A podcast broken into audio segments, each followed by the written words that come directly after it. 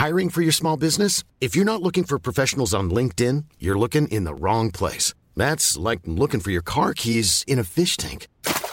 LinkedIn helps you hire professionals you can't find anywhere else, even those who aren't actively searching for a new job but might be open to the perfect role. In a given month, over 70% of LinkedIn users don't even visit other leading job sites. So start looking in the right place. With LinkedIn, you can hire professionals like a professional. Post your free job on linkedin.com slash people today. Le langage est une chose pratique. Paul Valéry l'analyse dans l'un de ses cours au Collège de France, en 1938. Le langage a des propriétés pratiques, explique-t-il. Lorsque vous avez dit quelque chose à quelqu'un dans la vie, quand vous avez demandé un verre d'eau, eh bien, une fois la chose faite, dite, et la chose faite, le but atteint, toute la forme du langage, la séparation des mots, leur structure, leur harmonie, tout ce que vous voudrez ont entièrement disparu pour être remplacé exactement par la signification. Le langage meurt, si vous voulez, dans l'effet obtenu, comme l'insecte qui meurt en se servant de son dard et qui le laisse dans la blessure. Le langage est donc action, voire engagement. C'est ce que nous explorons dans Fracas. Et dans cette mini-série, la journaliste Antonella Franchini se penche sur l'engagement des jeunes. Elle s'entretient avec trois personnes sur la manière dont elles utilisent leur voix dans leurs engagements respectifs. Cette mini-série vous est présentée en partenariat avec la plateforme France Volontaire qui accompagne dans des missions de volontariat international, d'échange et de solidarité ceux et celles qui souhaitent s'engager. Bonne écoute.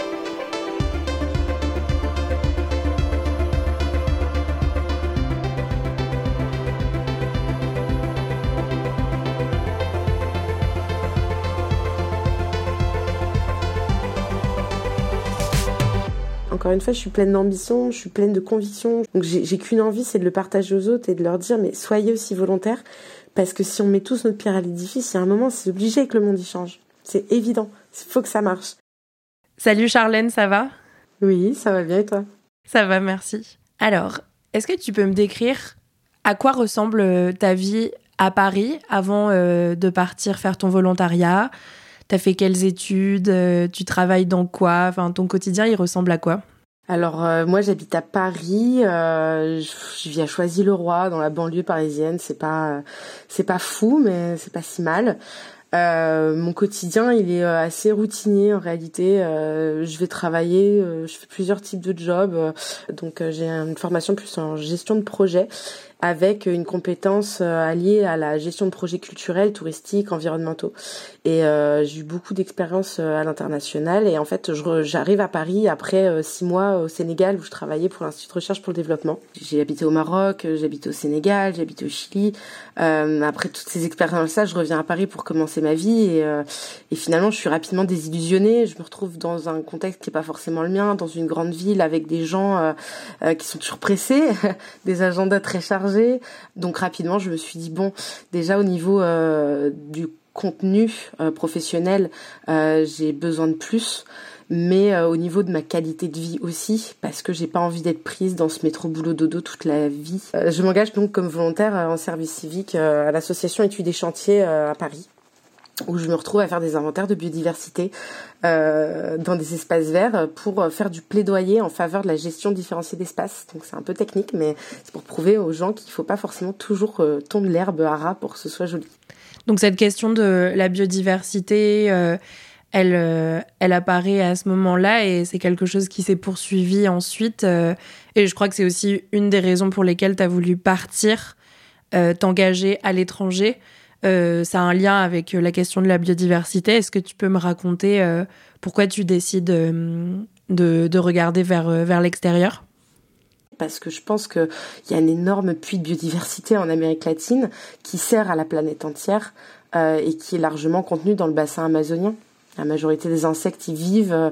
le poumon de la planète, c'est pas juste une jolie phrase, c'est réel. Aujourd'hui, si l'Amazonie disparaît, on pourra juste plus respirer.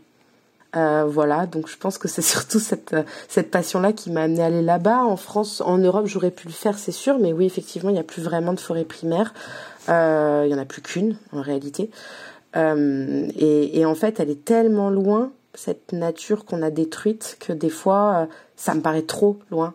Comment tu fais pour partir Comment tu t'y prends? Comment je fais pour partir et comment je fais pour partir bien? Ça a été ça le défi, parce que partir c'est facile.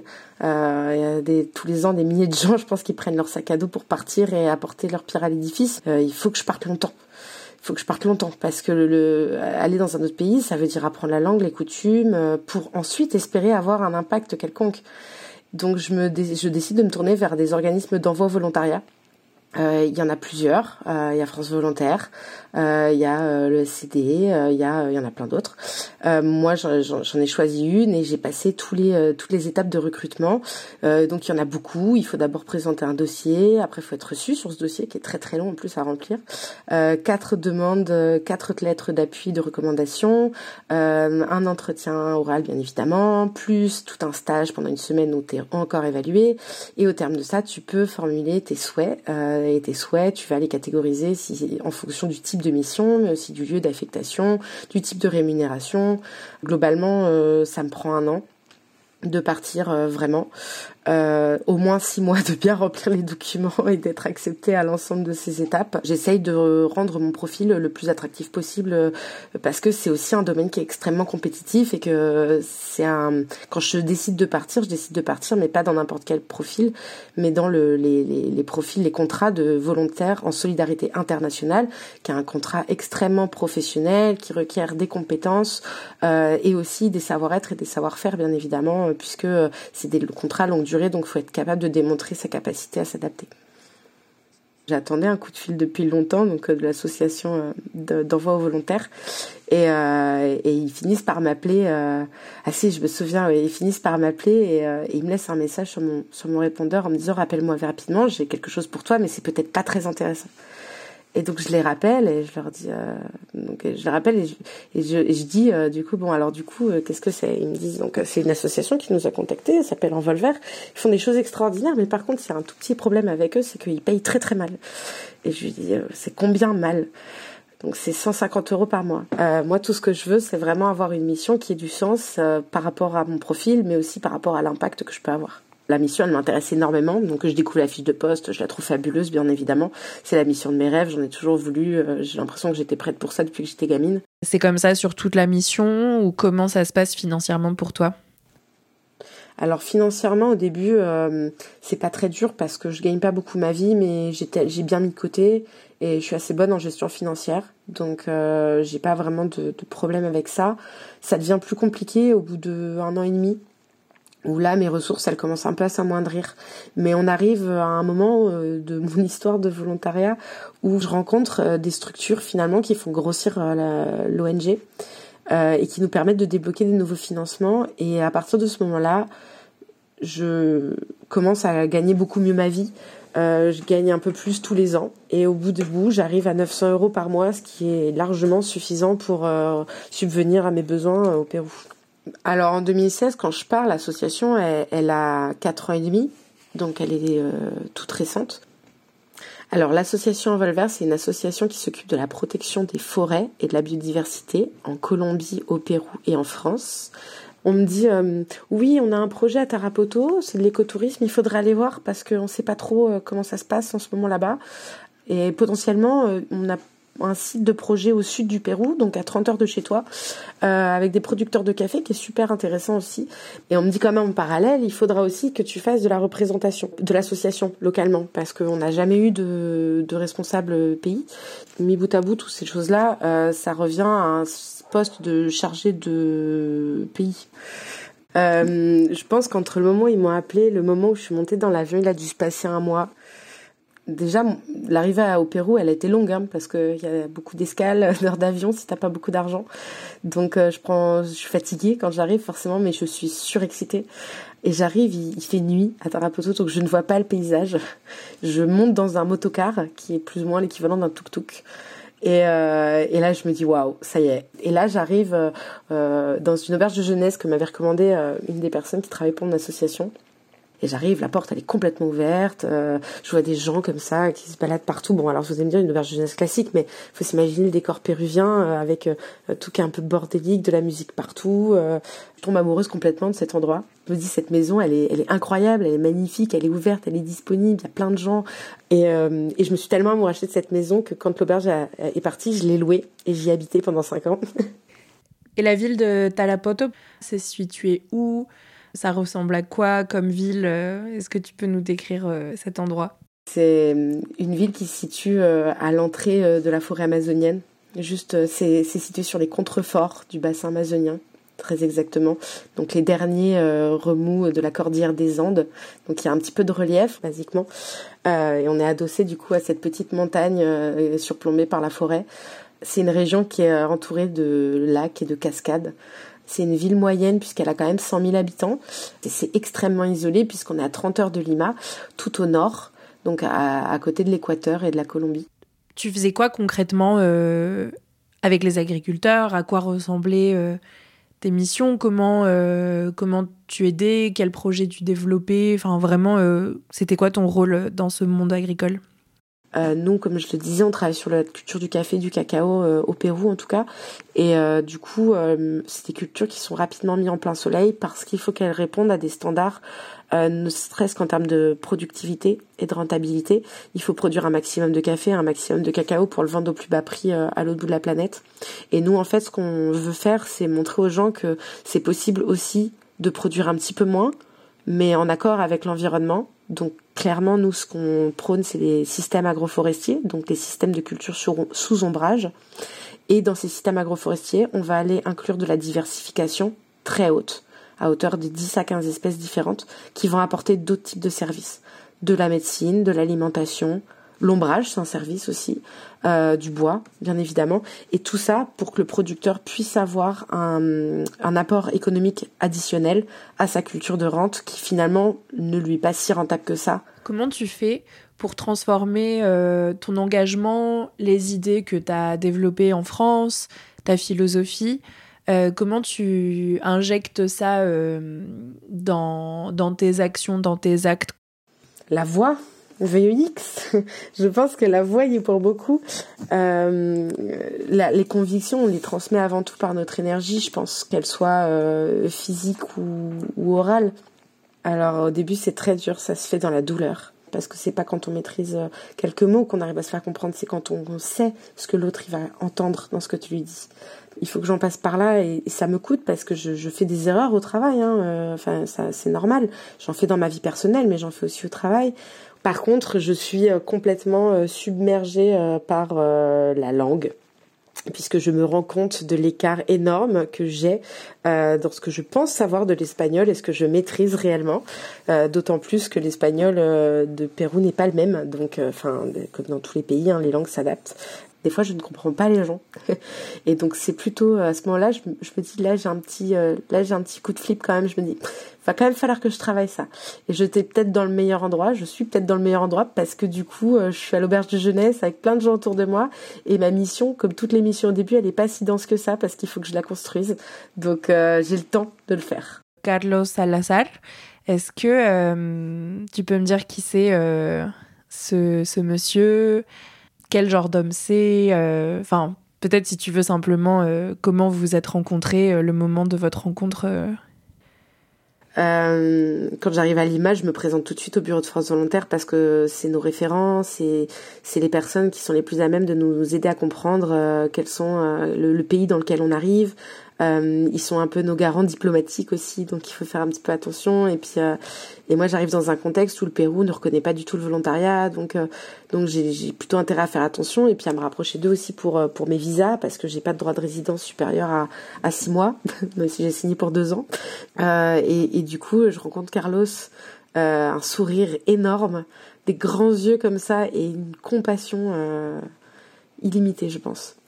Et, je rencontre Carlos avec lequel, euh, malgré son âge, qui il a, euh, je sais pas quel âge il a quand j'arrive honnêtement, il doit avoir 65 ans, un truc comme ça. Je le vois un peu comme un, un père professionnel. France Volontaire euh, réussit finalement à faire reconnaître le volontariat officiellement et à nous obtenir des droits migratoires. Et je crois que grâce à Carlos, tu as vécu un des grands moments euh, de ton volontariat. C'est une scène euh, euh, que j'aimerais que tu me racontes.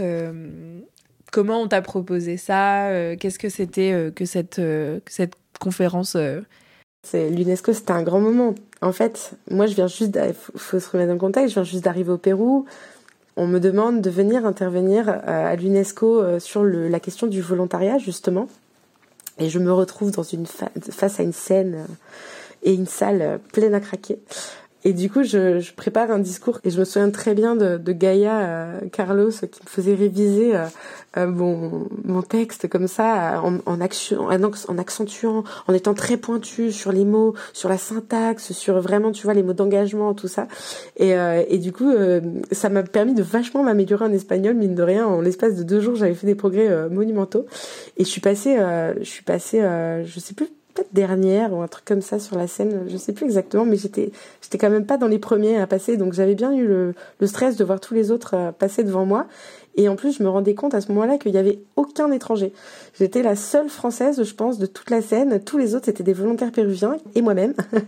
euh, devant une scène ultra professionnelle à l'UNESCO où t'arrives, les bâtiments ils sont ultra pompeux.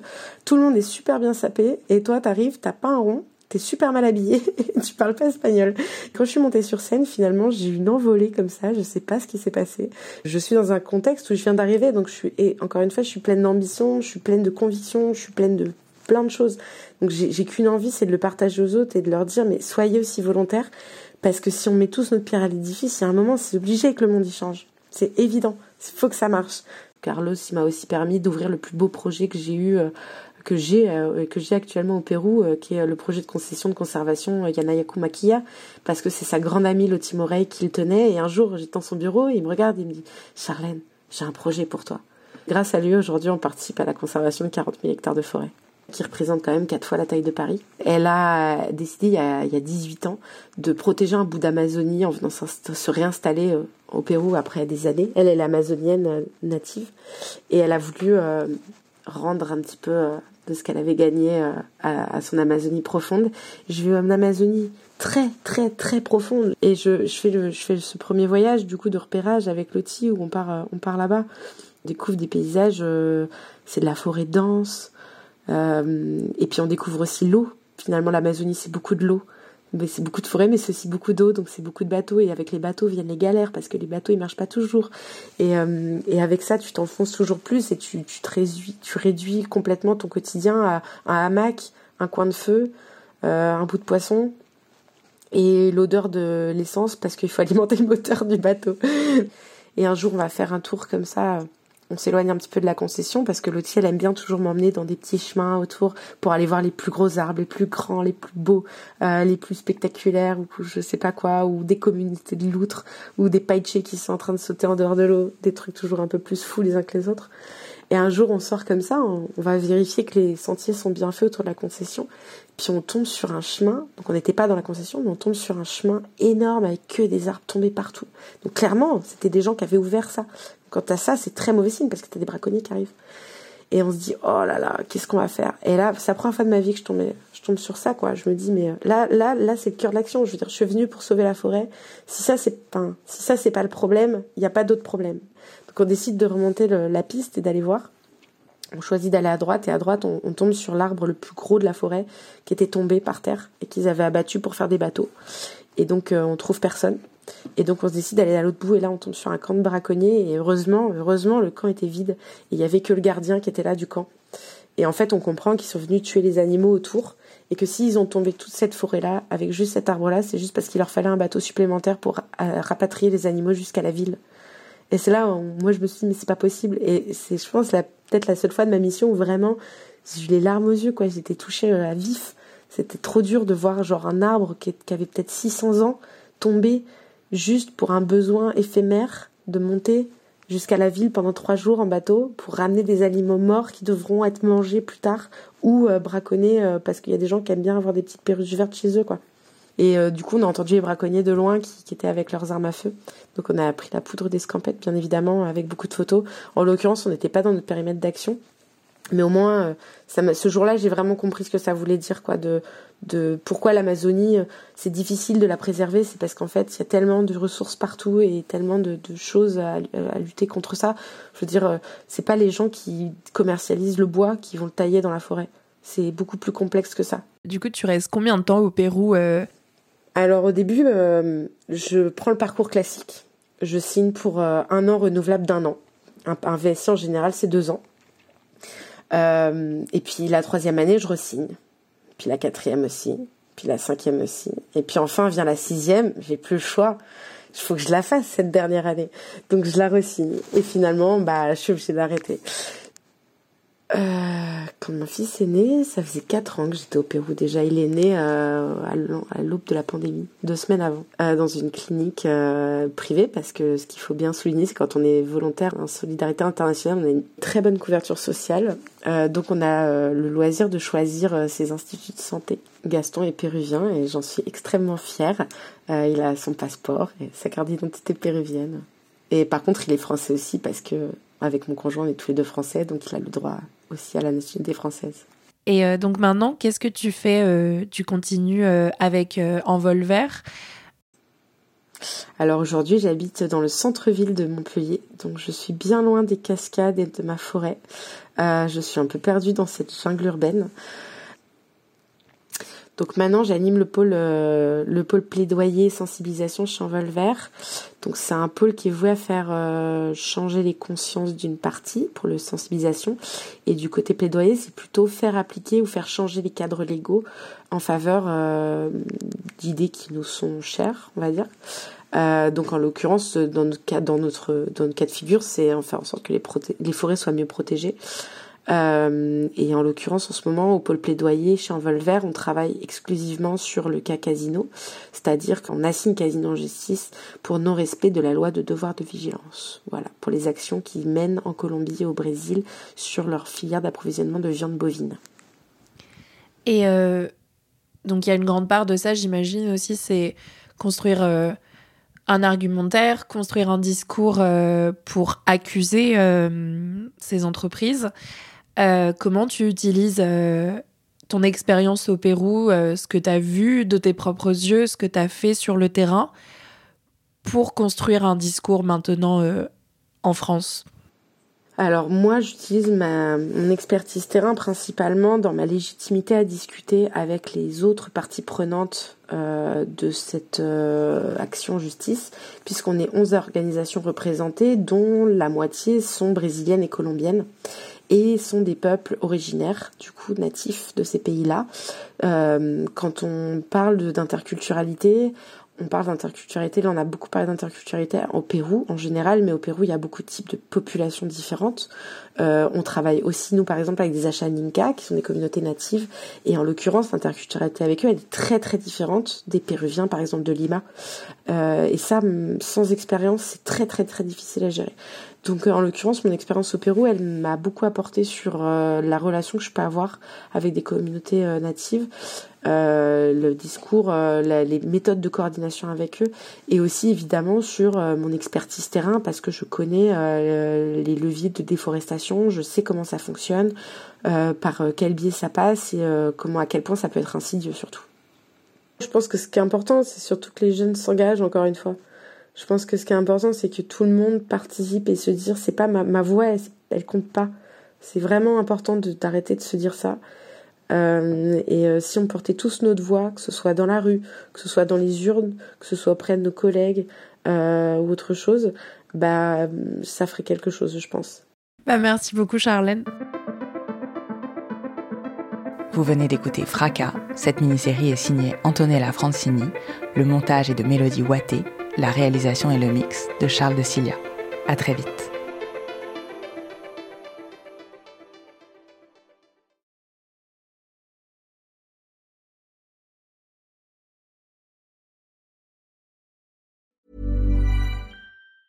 Planning for your next trip?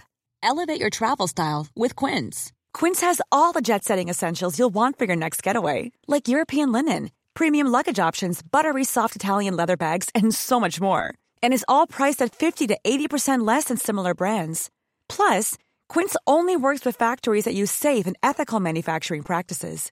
Pack your bags with high-quality essentials you'll be wearing for vacations to come with Quince. Go to quince.com/pack for free shipping and 365-day returns. Brought to you by Lexus. Some things do more than their stated functions because exceptional things inspire you to do exceptional things. To this select list, we add the all-new Lexus GX. With its exceptional capability, you'll see possibilities you never knew existed, sending you far outside your comfort zone. But as much as the GX challenges you, it also spoils you. Its intuitive technology and luxurious features mean that wherever you go, you'll never go without. Live up to it. The all new Lexus GX.